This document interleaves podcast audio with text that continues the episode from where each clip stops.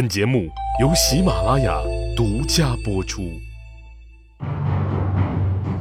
乱世图存，变法逆袭录，国运浮沉，君王一念间。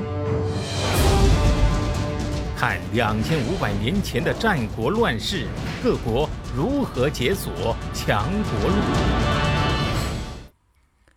上回说的呀，魏文侯魏斯人格魅力大爆发，引来了一大批能人，要图谋啊干大事什么大事呢？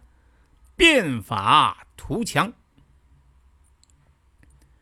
被文侯啊封为老师的卜子夏是孔子的门徒，他呀又很有自己的思想，对孔子呢是批判性的继承。比如说呀，孔子追求克己复礼。总是认为今不如昔，一代不如一代，过去的总是最好的。一生啊，梦想着恢复周朝的礼制。遇到问题呢，就去翻古书，想从里边找答案。但是子夏呢，不屑于这样做。他强调呀，一切向前看。遇到问题，主张通过思想创新来解决。这种思维模式实际上具有法家的典型特征。据说呀。子夏有两个了不起的学生，一个叫李悝，一个叫吴起。依靠这样一组最强拍档，当然还有翟璜啊、西门豹啊等等，这大概呀是当时最豪华的法家阵容了。魏国的变法呢，轰轰烈烈就拉开了大幕。首先啊，你要在意识形态上解放思想。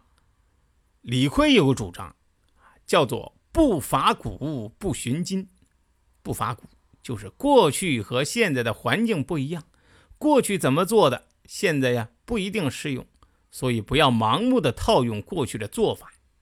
不寻今呢，就是当下的现实世界有很多约定俗成的条条框框，捆住了人们的创造力，必须呀要跳出这些条条框框，才能打开新天地。既然要不伐古不寻今，那就必然要反对儒家用以维护现实礼制的各种礼，比如说啊，贵族的世袭特权，当时啊被视为是天经地义。奴隶主嘛就是奴隶主，奴隶就是奴隶啊，大家呢各安天命。你奴隶要想做奴隶主，那就违有违礼教，不行。土地呢，这些财富都是归奴隶主所有的。奴隶天生就是奴隶主的劳动机器。你奴隶如果想要拥有土地，这同样是违反礼教，也不行。但是呢，李逵他说了，这些呀都 OK，而且呢不光行，还要订立法律保护奴隶的这些权利。这就等于把原来的奴隶主拥有特权的社会呀给掀翻了。贵族的这个世袭特权呢？原来是天经地义，现在呢，底层不服气的是越来越多啊！哦，我们再艰苦奋斗，功劳也是你奴隶主的，凭啥呀？李逵啊，把那些无功而实禄者称为淫民啊，这个淫，骄奢淫逸的淫，要夺淫民之路，以赖四方之士啊，时有劳而居有功，时有能而赏必行，罚必当。就是说，要废除各种世袭的特权。就算是啊，公室子弟分封出去的，也只能接受封地的供养，没有管制地方的权利。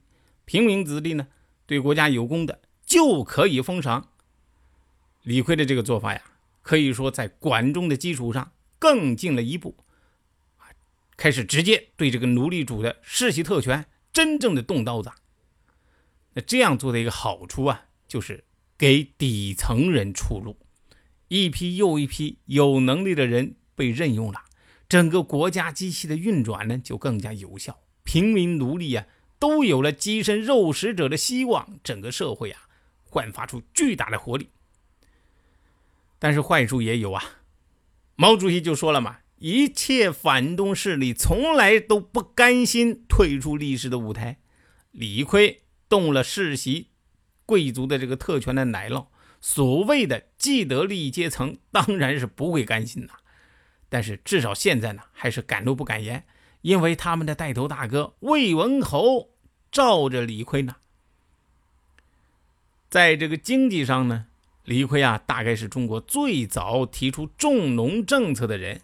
他要求把土地的潜力发挥到极致，办法呢，可不是发展农业技术之类，而是讲勤罚懒，充分利用石边溪地，建作套种，不能让土地和人闲着。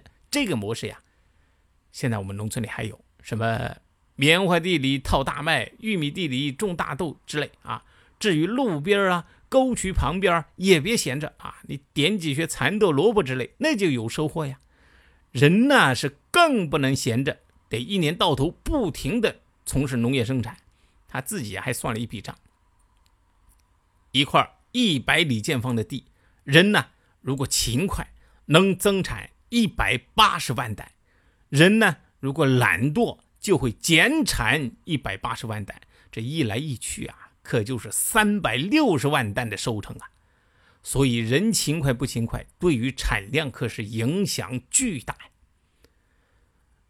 那么，怎么才能让农民勤快起来呢？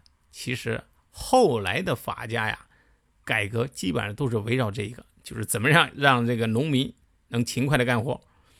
李逵的办法就是推行土地私有化。他把土地啊分给农民，然后就不停的派人督促下地干活，下地干活，下地干活啊，不停的碎碎念。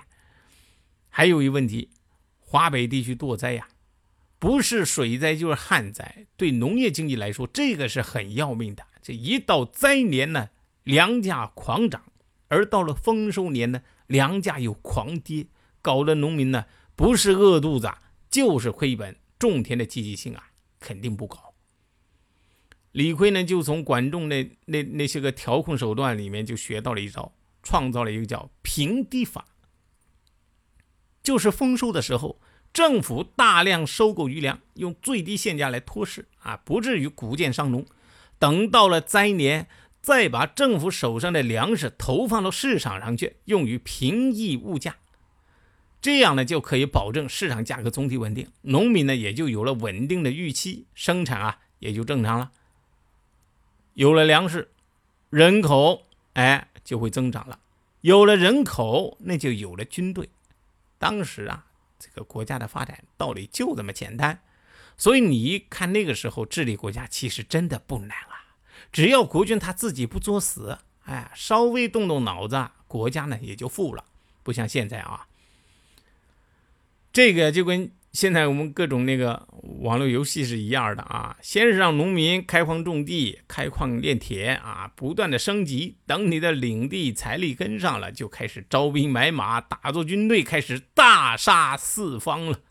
那么魏国如何打造一支大杀四方的铁军呢？且听下回分解。谁按下的礼崩乐坏的启动键？哪些小弟逆袭成带头大哥？哪些大哥被带进了坑？又有多少君王魂断强国路？西哥从《资治通鉴》《战国策》《史记》中筛出战国大事件，为您剖析国运密码，轻松理清战国乱史。